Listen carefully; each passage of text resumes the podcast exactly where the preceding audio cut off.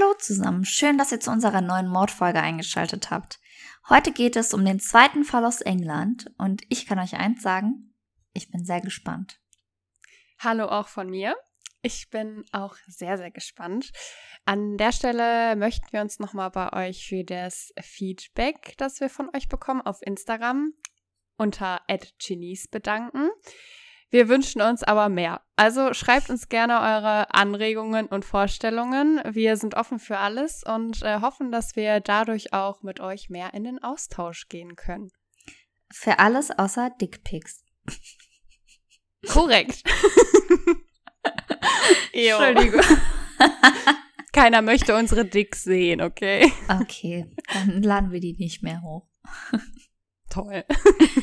Leute, wir sind euch aber noch eine Information schuldig.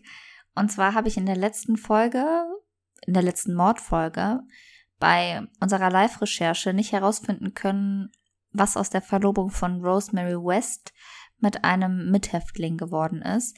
Vielleicht, um das Ganze nochmal für euch aufzufrischen, nachdem sich ihr Mann Frederick West das Leben genommen hatte, hat sie zwei Jahre später einen neuen Mann an ihrer Seite gehabt, war mit diesem verlobt. Es hat sich auch um einen Häftling gehalt, äh, gehandelt, der in Richtung Sexualstraftaten verurteilt wurde. Und jetzt kurz und knapp aus den beiden ist nichts geworden. Sie soll nämlich 2020 mit einem weiblichen Mithäftling Kontakt aufgenommen haben. Die beiden verstanden sich wohl sehr gut und gingen auch eine Affäre ein. Diese endete jedoch recht zügig, da beide jeweils das Zepter im Gefängnis in der Hand halten wollten. Denise, möchtest du mal erzählen, wer der weibliche Mithäftling war? Sehr gerne. Ähm, da würde ich gleich auf jeden Fall nochmal drauf eingehen. Äh, vorab gibt es jetzt aber noch eine kurze Triggerwarnung. Triggerwarnung. Im folgenden Fall wird es unter anderem um sexuelle Gewalt und Mord gehen. Solltet ihr euch von diesen Themen getriggert fühlen, holt euch entweder eine Vertrauensperson dazu oder schaltet diese Folge ab und hört dafür in unsere nächste Mordfolge rein. Talkfolge rein. ähm, ja, ich würde sagen, ich verrate euch jetzt erstmal den Namen der netten Dame aus dem Gefängnis. Über diese nette Dame geht es auch heute in meinem Mordfall. Und zwar heißt sie Myra Hindley. Und äh, Sharina, erinnerst du dich vielleicht noch daran, als wir ähm, vor deinem Fall damals mit der Dorothy, dieser Omi, Dorothea, ja, Dorothea, genau, sorry, äh, als wir über deinen Fall gesprochen haben, wo ich meinte, boah ja, ich hatte auch die Idee, eine Frau zu nehmen, mhm. habe auch eine gefunden und habe dann gesehen, dass die aber aus England kommt. Und tada, hier ist sie jetzt. Ach, witzig. Ja, da haben wir tatsächlich ja, noch das, drüber gesprochen beim Essen. Ja, korrekt. Ähm, allerdings muss ich dazu auch sagen, dass es in der heutigen Mordfolge nicht nur um diese Mörderin geht, sondern um das Mörderpaar. Also haben wir hier auch zwei Mörder, die sich zusammengetan haben. Es gibt definitiv zu viele verrückte Mörderpärchen. Also das findet man während unserer Recherchen jetzt definitiv raus. Das ist ja gruselig. Auf jeden Fall. Es ist einfach krank. Der, da, da darf man sich gar nicht so viele Gedanken drüber machen, weil das einfach gruselig ist, dass sich dann wirklich zwei Leute, die sich entscheiden, ach, Morde sind ja eigentlich was ganz Tolles, sich dann auch noch zusammentun, dass sie wirklich jemanden finden, der das mit denen ausübt. Ja, vor allem irgendeiner von den beiden muss es ja auch als erster ansprechen, ne? So, hey, ich töte Menschen. Und du ja. so, ja, ich auch, korrekt. Ja, so war es auch in meinem Fall.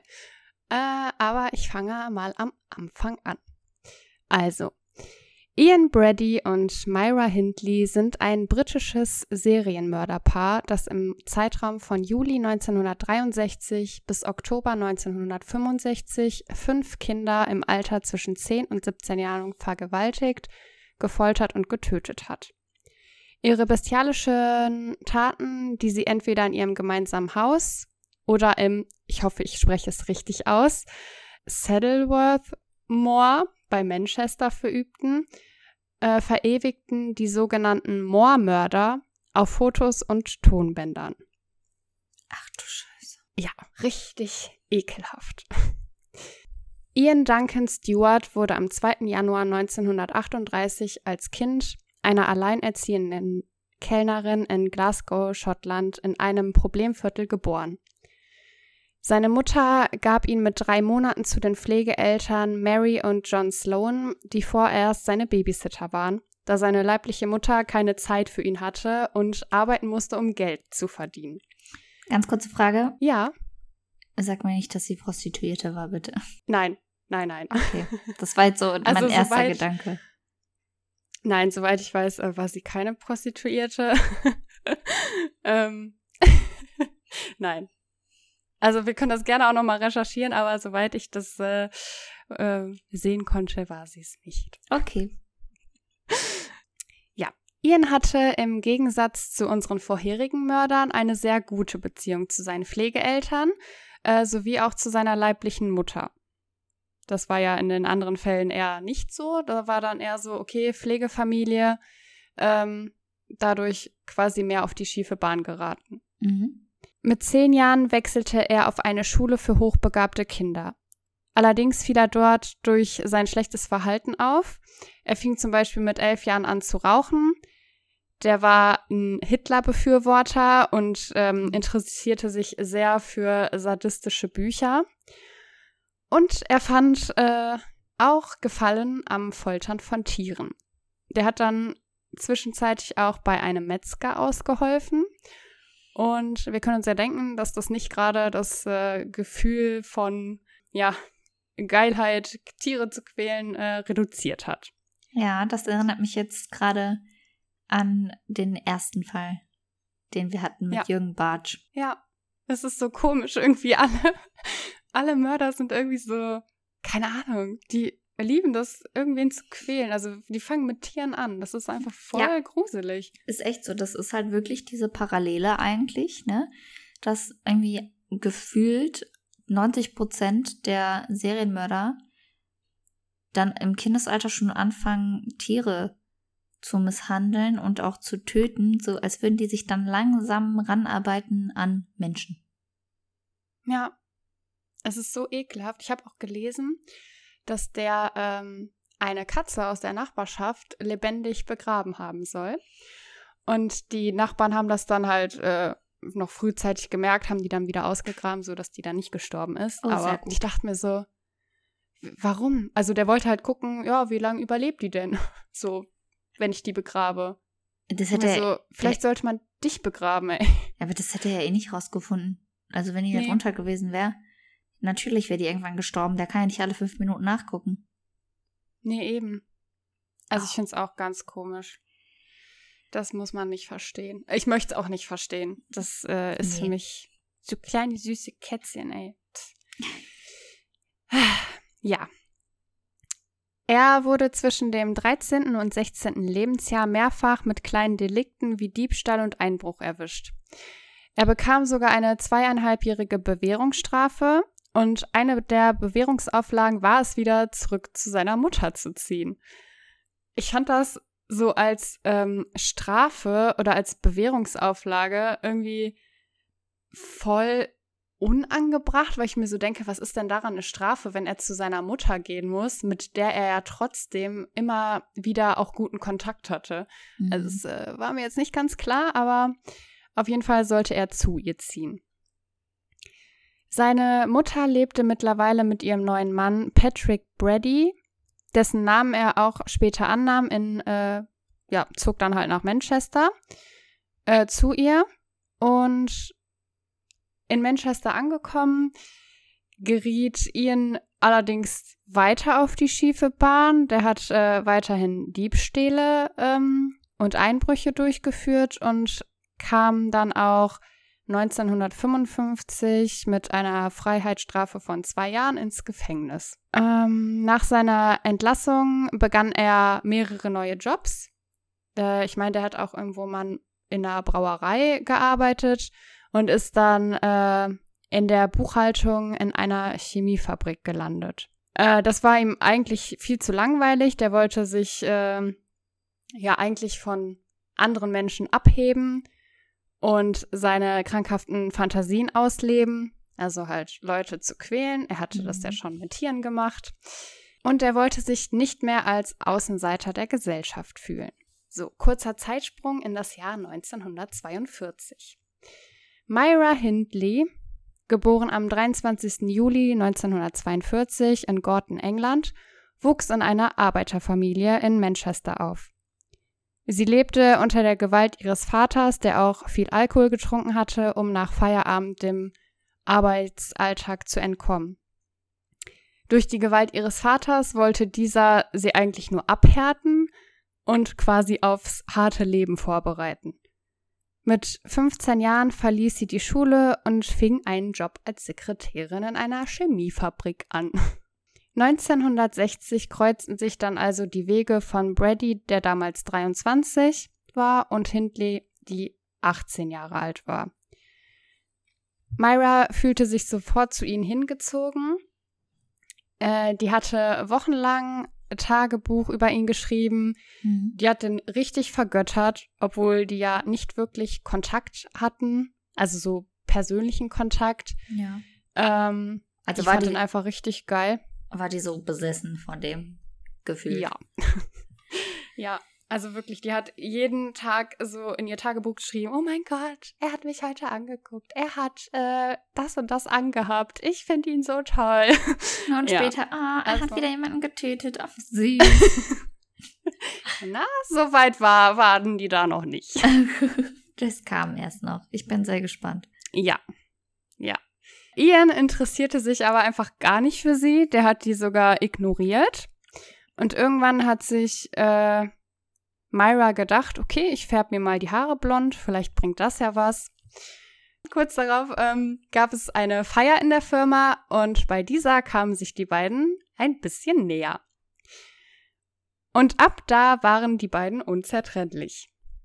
Myra machte wirklich alles für ihn. Also sie zog sich nicht nur hübsch für ihn an, was ja kein Ding ist, ne, kann sie ja machen. Mhm. Sie posierte auch für pornografische Fotos und Videos, die dann am Ende auch verkauft wurden. Und sie akzeptierte und befürwortete sein Verlangen nach Mord und ähm, auch, dass er, sag ich mal, eine Vergewaltigung und Mord als, ähm, er nannte es das höchste Vergnügen. Da, also das fand die auch toll. Die war dann so, oh ja, ja, okay, wenn du das so findest, dann finde ich das auch gut. Also die hat ihn da schon echt extrem unterstützt. Die fand alles toll, was der gemacht hat. Also, wie krank kann ich denn bitte sein? Ich meine, ich kann ja jemanden toll finden und ich kann ja auch probieren, jemanden von mir zu beeindrucken. Sei es jetzt damit, mir die Haare blond zu färben oder mich seinen Verhaltensweisen teilweise anzupassen. Ja, Aber ich muss ja nicht alles gut finden, was diese Person macht. Und ich muss ja nicht alles hinnehmen. Ich kann ja auch bei manchen Sachen sagen, nee, das finde ich nicht gut. ja. Und ich ich finde, gerade bei solchen Sachen sollte man dann, auch wenn man Gefühle für jemanden hat, nicht sagen, ah, Baby, super, ich unterstütze dich da, sondern eher so, ja, danke, dass du mir das gesagt hast. Äh, 110, hallo? Ähm, ich habe da jemanden, den ich gerne melden würde. Dankeschön. Ich finde es auch ultra krank. Also ich, wenn ich das auch richtig gelesen habe, ähm, dann war das auch von beiden so die erste richtige Beziehung.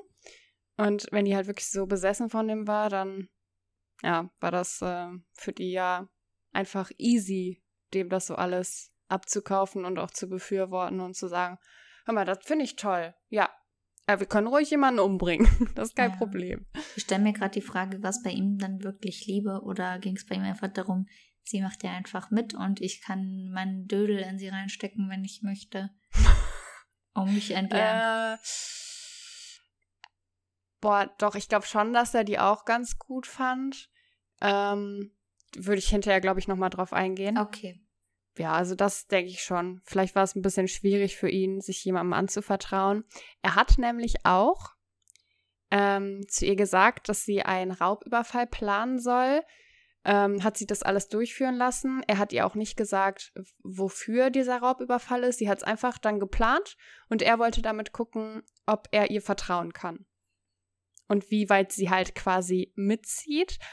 Ähm, Und er brachte sie dann Stück für Stück äh, dazu, seine Krankenfantasien auch zu teilen.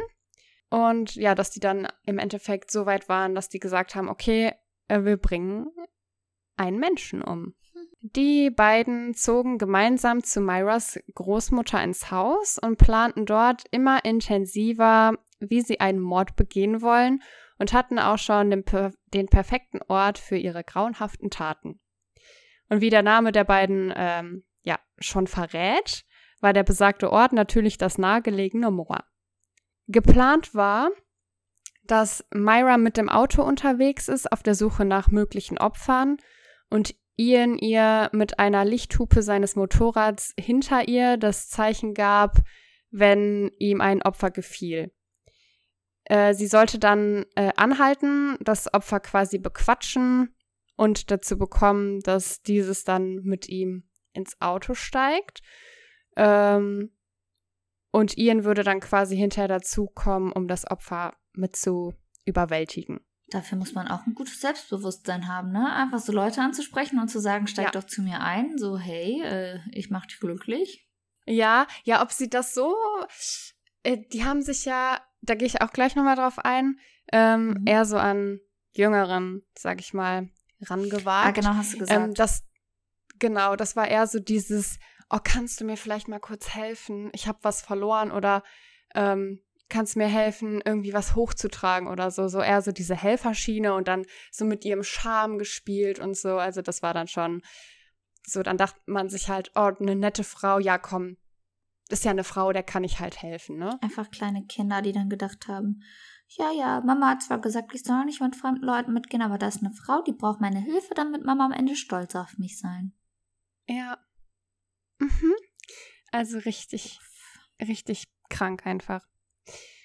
So, jetzt sind wir im Jahr 1963. Ian und Myra sind auf der Suche nach ihrem ersten Opfer. Das erste Opfer war die 16-jährige Pauline Weed. Pauline war nicht nur irgendein Mädchen, sie war nämlich die Freundin von Myras Schwester.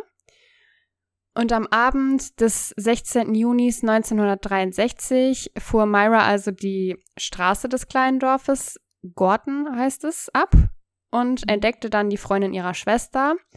Ian gab ihr dann die Lichthupe, Myra hielt am Straßenrand an und fragte sie, ob sie ihr helfen würde, ihren Handschuh zu finden, den sie angeblich im Moor verloren hat.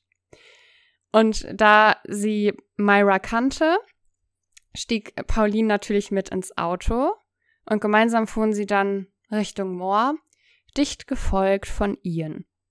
Ja, am Moor angekommen und aus dem Auto gestiegen, packte sich ihn dann das Mädchen, zerrte es weiter vom Auto weg, vergewaltigte und ermordete sie.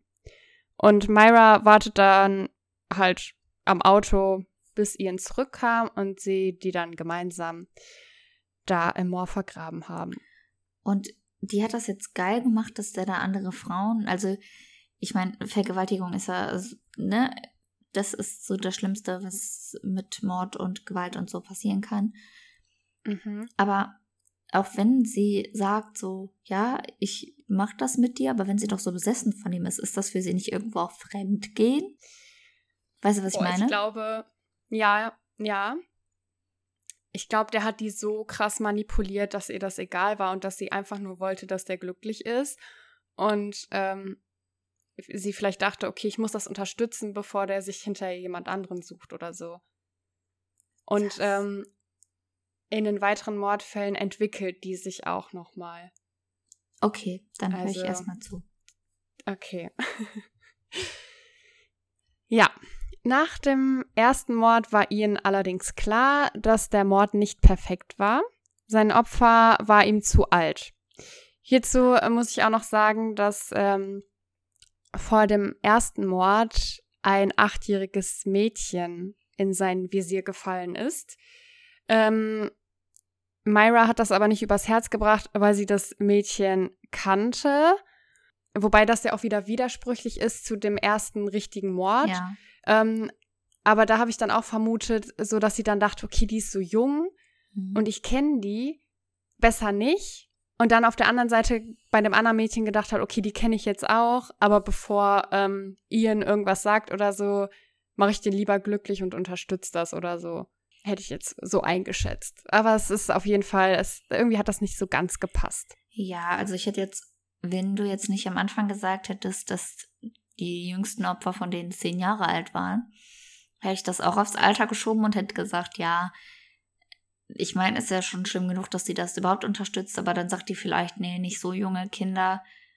Aber im ja. Endeffekt hat die dumme Frau das ja trotzdem irgendwann mitgemacht. Ja. Korrekt. Aber so ein ekeliger. Schon wieder kleine Kinder. Warum immer Leute, die sich nicht wehren können? Ich begreife das auch nicht. Und es macht auch ähm, rückblickend auf seine Kindheit auch gar keinen Sinn für mich. Das habe ich mich halt auch gefragt, so inwiefern das zusammenhängt. Manche Leute, die machen das ja nicht, weil sie eine schlechte Kindheit hatten, sondern einfach, weil da im Gehirn irgendwelche Synapsen nicht richtig funktionieren. Ja. Und äh, ne, die deshalb sich angezogen fühlen von Jüngeren. Und dann gibt es Leute, die gehen ja. dafür in Therapie und die wissen, das ist nicht richtig und ich sollte das nicht machen. Und dann gibt es so Leute wie ihn, die dafür eigentlich gesteinigt werden sollten. Ja, das sehe ich genauso. Ich finde es einfach nur abartig. Ähm, ich werde jetzt auch nicht auf alle Fälle äh, ins kleinste Detail eingehen, mhm. weil das sonst ein bisschen den Rahmen sprengen würde. Äh, ich würde jetzt erstmal kurz die Namen der Opfer nennen und gehe dann auf den letzten Fall nochmal intensiver ein. Mhm.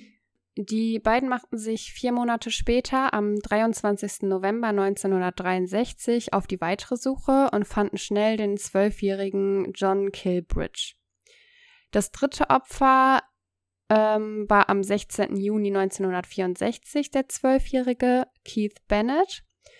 Und am 26. Dezember 1964 schnappten sich die, sich die beiden die zehnjährige Leslie Ann Downey. Bei allen Opfern wurde die gleiche Vorgehensweise wie bei dem ersten Mord angewendet. In einigen Fällen haben die, die Kinder aber noch äh, vorher mit zu sich nach Hause genommen und sie dort gequält und dann zum äh, Vergraben ins Moor gebracht. Auch noch gequält? Ähm, ja. Als wäre Vergewaltigung genau. nicht Qual genug. Ja. Boah. Also es ist schon krank. Und dazu muss man ja sagen, die haben ja in dem Haus von der Oma von Myra gewohnt. Darauf gehe ich jetzt gleich auch noch mal kurz ein. Ähm, es ist schon, es ist einfach weird. Also ich kann das nicht begreifen. Mhm. Ja, der letzte Mord ging etwas anders vonstatten. Ähm, es war der 6. Oktober 1965. Der 17-jährige Edward Evans wurde dieses Mal von Ian persönlich angesprochen. Und dieser nahm ihn dann zu sich mit nach Hause. Und der Grund dafür war, dass der Schwager von Myra, David Smith, von den Morden mitbekommen hat und Ian und Myra ihm einmal zeigen wollten, wie sie jemanden umbringen, damit der nicht zur Polizei geht. Also was halt auch wieder total dumm ist, weil wenn ich doch jemandem zeige, wie ich jemanden umbringe, ist es doch wahrscheinlich, ja, dass die Person zur Polizei geht. Ja, aber die dachten, dass die den damit quasi vielleicht ähm, so mit da reinziehen. So als Mittäter strafbar machen. Genau. Ja. Oder dass der das vielleicht auch toll findet. Und ähm, ja, das, äh, ich, dumm, einfach nur dumm. Der Mord an Edward war sehr grausam. Es gab einen Kampf im Haus. Edward hat versucht, sich zu wehren wie wir jetzt wissen, ohne Erfolg. Und Myras Oma hatte eine Auseinandersetzung mitbekommen und hätte auch beinahe den Mord mitbekommen, ähm, wenn Myra nicht rechtzeitig sie quasi zurück ins Zimmer geschickt hätte. Ian hat Edward dann mit einer Axt zerhackt und die Körperteile in der Wohnung versteckt. Der Schwager hat sich das Ganze unter Schock mit angeschaut und ist dann noch in der gleichen Nacht zur Polizei gegangen, während Myra die Wohnung bzw. das Haus ähm, sauber gemacht hat.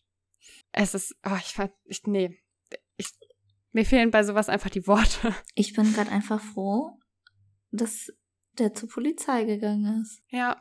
Dass der Richtig. sich nicht irgendwie hat beeinflussen lassen Mhm. sondern einfach gesagt hat, ihr kranken, ekelhaften Schweine, ich werde euch sowas von verpfeifen und ihr werdet sowas von in den Knast gehen dafür. Ja, vor allen Dingen, der musste auch einfach so sagen, also das quasi unterstützen und zu so sagen, ach krass, so der durfte nicht den Einsch Anschein machen, dass er das ähm, schlimm findet und zur Polizei geht, weil der sich dann so dachte, okay, wenn ich jetzt einen falschen Step gehe, dann bringen die mich vielleicht auch um. Natürlich. Gut, wäre jetzt wahrscheinlich nicht die Altersklasse gewesen, aber wer weiß. Ja, aber wer einmal einen Menschen tötet, ich glaube, dem ist auch egal, wie alt der zweite dann ist. Ja, das wäre dann ja wahrscheinlich einfach nur so ein Mord aus Effekt, ne? Das, Ja. Äh, ja. Am nächsten Morgen stand dann, wie zu erwarten, die Polizei vor der Tür. Nach Wiederwollen der beiden Mörder durchsuchte die Polizei das Haus und entdeckte ein abgehacktes Bein des Jungen im Wäschekorb im vorher noch abgeschlossenen Badezimmer. What the fuck? Ja. Stell dir mal vor, du gehst so durch ein Haus, willst es durchsuchen, weil dir jemand gesagt hat, dass hier ein Kampf und ein Mord stattgefunden hat. Und dann findest du einfach so ein Bein von einem Kind, von einem Jugendlichen. Warum haben die das Bein in den Wäschekorb getan? Keine Ahnung. Wollten die das behalten und deshalb mit Perwolla mal durchwaschen oder was? nee, also die wollten tatsächlich noch zum Moor. Aber ähm, da es halt schon spät war, nach der Tat, ähm, haben die das eigentlich auf den nächsten Tag verschoben. Kann ich verstehen. Ist ja auch sehr ermüdend, ja, Leute umzubringen. Also, dass die erstmal Sch- Schlaf gebraucht haben und dann nicht an dem Abend noch fahren konnten. Ich meine, wer kann es Ja. nicht nachvollziehen? Ne? Erstmal ein bisschen ausruhen jetzt. Kann man auch noch Ja. alles morgen früh machen. Läuft ja nicht mehr weg. Nee, das auf jeden Fall nicht. Aber die hätten vielleicht noch den Schwager im Hinterkopf haben sollten. Äh. Sollen, so. Aber ich fand's auch ultra komisch, dass äh, die Polizei nicht vorher schon gekommen ist. Dass die erst gesagt haben, oh ja, komm, lassen wir die erstmal ausschlafen, wir kommen am nächsten Tag. Ist so. So, wenn, wenn der doch schon in der Nacht dahin gegangen ist und gesagt hat, ey, ich habe gerade einen Mord mit angesehen, da wurde jemand mit einer Axt umgebracht. So, warum warten die Ja, das ist echt eine gute Frage. richtig durch? Äh, ja. Ian wurde an dem Morgen festgenommen. Ähm, der hatte dort die ganze Zeit gesagt, dass Myra nichts damit zu tun hat, dass er das alleine war. Und ähm, hieran würde ich dann auch festmachen, dass der die Alte wirklich geliebt hat und Mhm. ähm, nicht wollte, dass sie äh, ja ins Gefängnis kommt. Myra versuchte dann die nächsten Tage noch alle verwertbaren Beweise zu vernichten, ohne Erfolg. Die Polizei hatte nämlich einen Schlüssel für ein Schließfach gefunden, in dem jede Menge Beweise zu finden waren. Und das fand ich halt auch richtig krank. Die haben Fotos und Audio- sowie Videoaufnahmen von den Opfern gemacht. Zum Beispiel hat, ähm, also es gab ein Foto von Myra, wie sie ähm, auf einer Stelle gehockt hat mit ihrem Hund auf dem Schoß. Und das war die Stelle von ähm, dem, ich nenne es jetzt mal Grab, eines der Opfer. Nein. Und da dachte ich mir so, ähm, wie ekelhaft seid ihr einfach. Das erinnert mich jetzt aber an was. Ähm, ich habe mir einen Film angeguckt, als wir Mhm. aus dem Urlaub, vielleicht habt ihr unsere letzte Talkfolge gehört, als wir aus dem Urlaub zurückgeflogen sind und der hieß The Devil All the Time mit Tom Holland und da geht's unter anderem auch um ein Pärchen, das Männer anlockt und dann die quasi zu sexuellen Handlungen mit der Frau verführt und dann machen die Bilder davon, wie die die langsam töten. Also Oh der Mann steht Gott. voll da drauf, die ganze Zeit die Bilder davon zu machen. Bah, was ist denn falsch mit den Leuten? Ja, der macht dann erst Warum? Bilder von der Frau mit den Männern, dann wie die Männer um ihr Leben betteln und sagen, nein, bitte nicht, bitte nicht und so bis dann zum Ende, wo es dann vorbei ist, macht er von allem Fotos. Das hat mich jetzt einfach daran Boah, erinnert gerade, sorry. ekelhaft. Nee, ich finde das, ich finde das voll spannend. Ey, das ist so. Und hey, nein, das war jetzt ein Film, ne? Ich weiß ja jetzt nicht, ob Mhm. der auf äh, wahrer Begebenheit beruht. Aber es gibt solche Menschen halt, ne? Ja. Das ist Krank. unbegreiflich.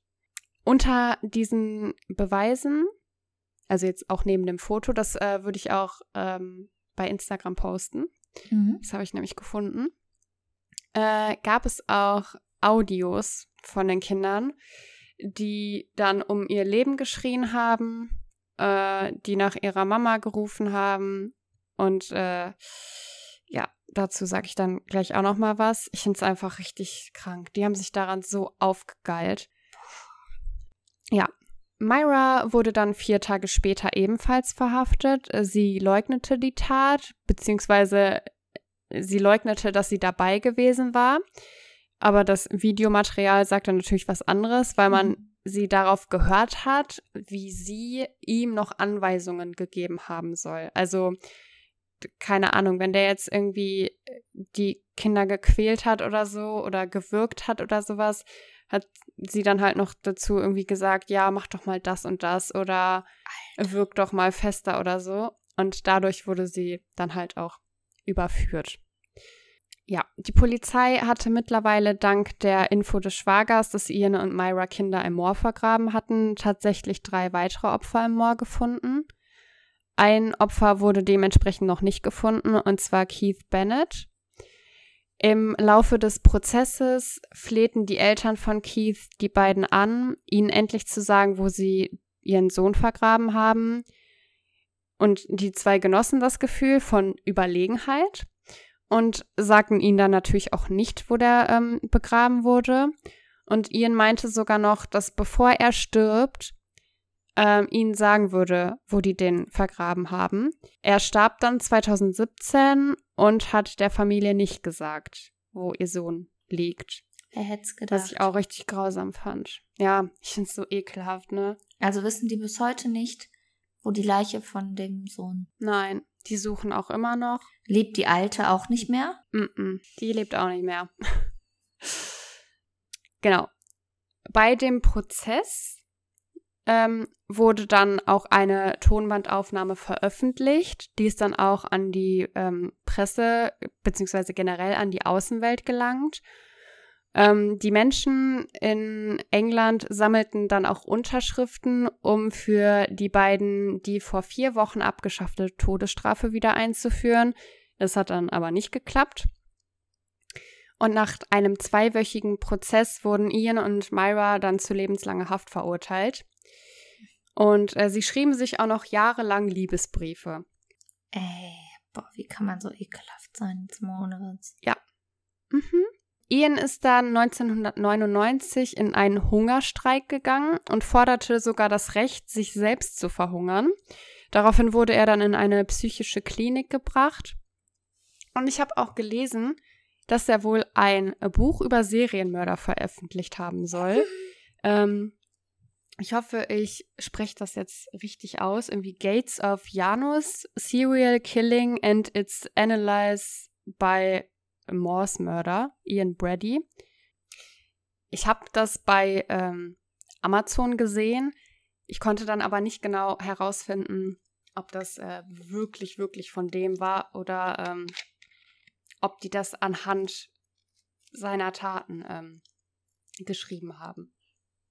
Krass. Also, mir fällt, Entschuldigung, ich muss ganz kurz einmal eine Zwischeninfo machen weil mir gerade aufgefallen ist, dass ich ganz am Anfang gesagt habe, dass ähm, die Rosemary West und diese Myra 2020 den Kontakt miteinander hatten. Das stimmt natürlich nicht. Das war irgendwann schon viel früher, 2020 ist eine Dokumentation rausgekommen, wo das vorkommt. Eine Dokumentation, die über die beiden handelt und über die Verbindung, die die quasi miteinander hatten. Mhm. Die ist letztes Jahr rausgekommen. Das mit den Weinen war schon mehrere Jahre vorher. Das ist mir nur gerade nochmal so bewusst geworden, weil zum Glück ist diese Frau ja schon nicht mehr lebendig. Genau, das hätte ich jetzt auch noch gesagt, ähm, weil mir das gerade auch nochmal eingefallen ist, dass du 2020 gesagt hast und ich jetzt ähm, nochmal gesehen habe, dass die ähm, 2002 gestorben ist an einer ja. Lungenentzündung. Ähm, dadurch, dass es 2002 war, äh, dachte ich wirklich, das war 2020, aber ja, genau. Ich äh, habe auch noch gelesen, dass, also die beiden sind ja jetzt tot, ne? Toi, toi, toi. Ähm, dass die Gräber von denen einfach von so äh, Bodyguards beschützt werden, weil es Leute gibt, die das Grab, ähm, sag ich mal, öffnen wollten, um die Knochen zu klauen. what the fuck?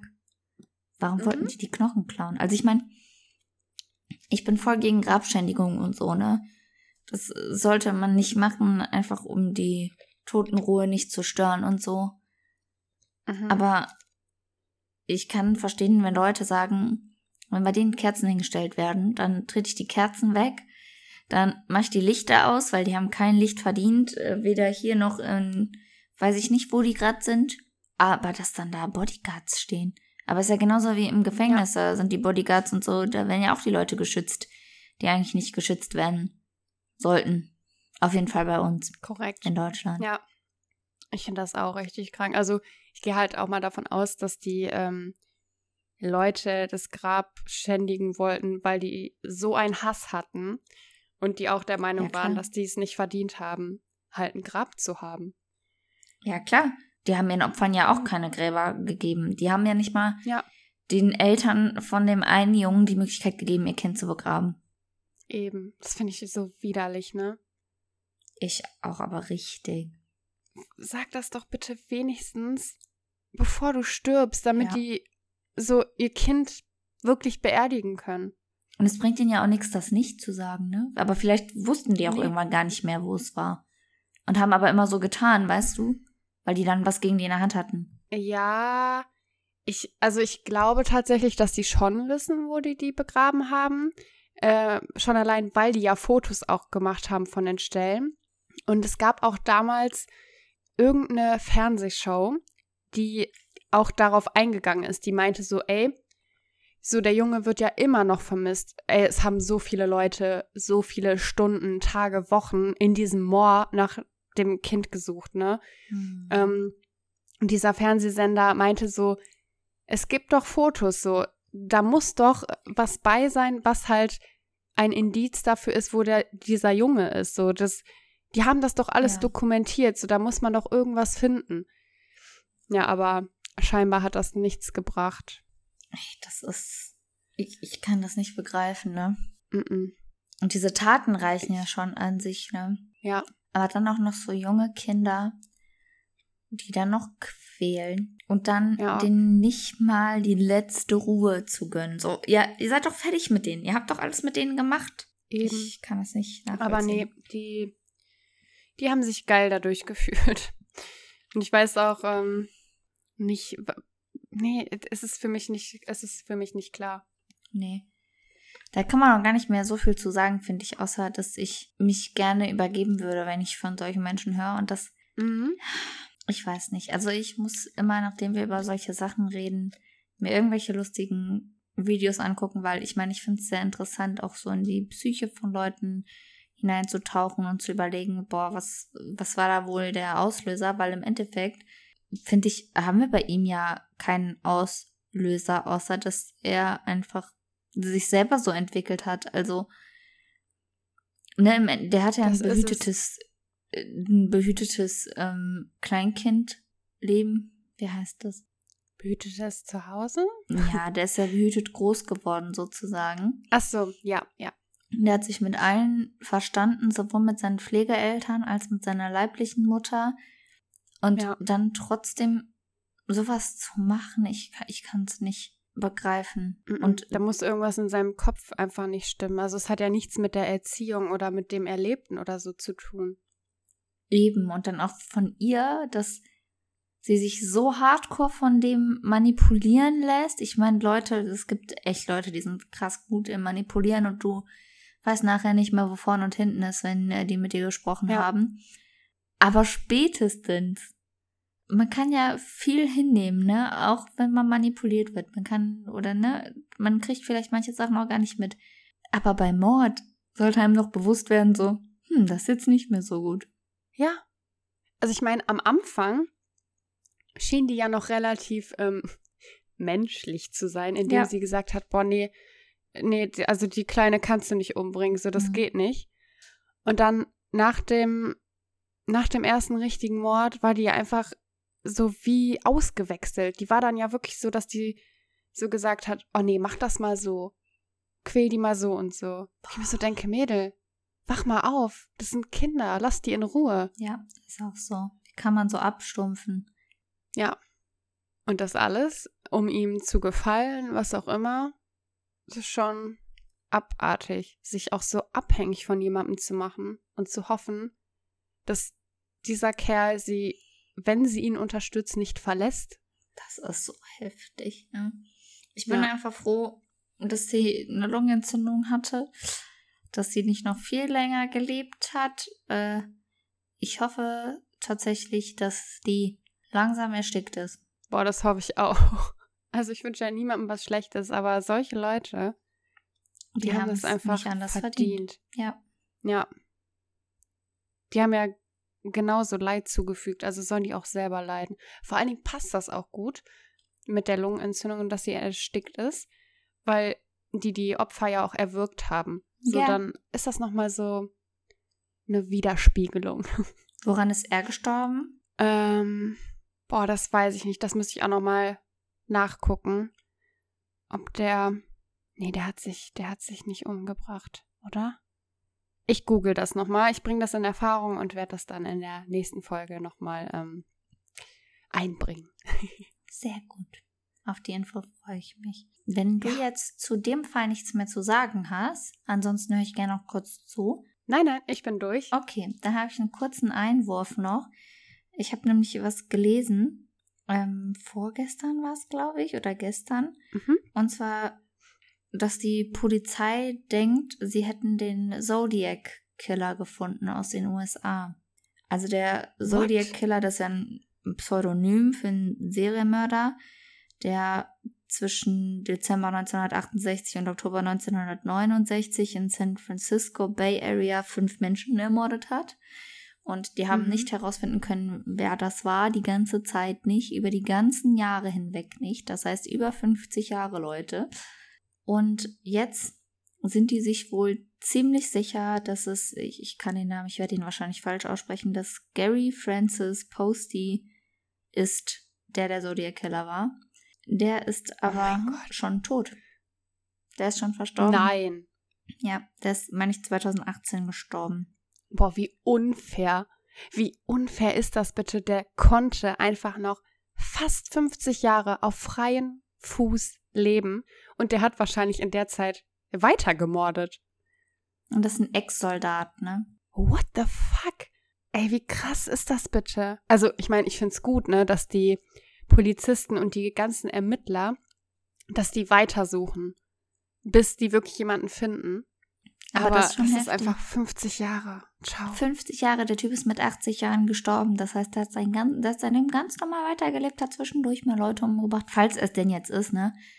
Die sind sich zwar ja. angeblich ziemlich sicher, aber man, man kann ihn ja nicht mehr fragen. Leider. Oder ist vielleicht auch besser so. Ja, ich hätte mir dann gewünscht, wenn er das wirklich war, dass der früher gestorben wäre und nicht noch so lange leben durfte. Aber wie heftig. Also ja. das, das ist echt krass. Fand ich auch. Deshalb ich dachte, ich nehme das mal kurz mit auf, weil das einfach so ein Fall ist, der so viele Jahre lang einfach ungelöst war und wo ja. so viele Podcasts oder Serien, Dokumentationen drüber geredet haben über den sagen, Zodiac Killer. Ja. Und jetzt wurde er scheinbar gefunden und dabei kann man ihn jetzt gar nicht mehr belangen dafür. Krass, krass, krass, ja. krass. Vor allem, wenn man sich überlegt, der konnte ja einfach sein Leben weiterführen und seine Familie, die ähm, wusste ja eventuell nichts davon. Es sei denn, die, seine Frau war so krank wie Myra. Ähm, aber wenn die jetzt damit konfrontiert, kon konfrontiert werden, mhm. ähm, ist das doch für die auch voll der Schock, weil die ja niemals ihren Mann, Vater, Freund so eingeschätzt hätten. Ja, und äh, falls er es jetzt nicht ist, ist es für die ja noch schlimmer, weil die werden jetzt ja. immer diese Familie bleiben. Das stimmt. Familie vom angeblichen Zodiac-Killer. Krass. Krass, ich bin so schockiert gerade. Danke, dass du das gelesen hast. ja, wir, wir können ja gerne nochmal jetzt in nächster Zeit darauf achten, ob da noch weitere Artikel zu rauskommen, ob man noch mehr Informationen dazu bekommt und euch oh, dann ja. auch auf dem Laufenden halten, Leute. Oder wenn ihr was lest, könnt ihr uns natürlich auch gerne schreiben. Da haben wir euch ja schon gesagt, wir sind unter äh, auf Instagram unter @genies zu erreichen.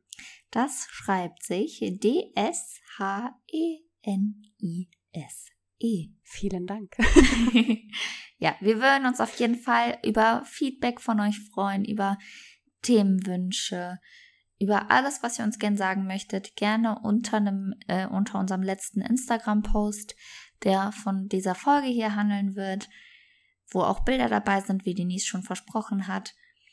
Ihr könnt ja. uns aber auch per Direct Message privat schreiben. Wir freuen uns auf all den Kontakt, den ihr mit uns aufnehmt. Genau. Bis dahin ähm, hoffen wir, dass ihr uns weiterhin treu bleibt und uns fleißig supportet. Und dann hören wir uns in der nächsten Folge wieder. Genau. Bis dann. Tschüss. Tschüss.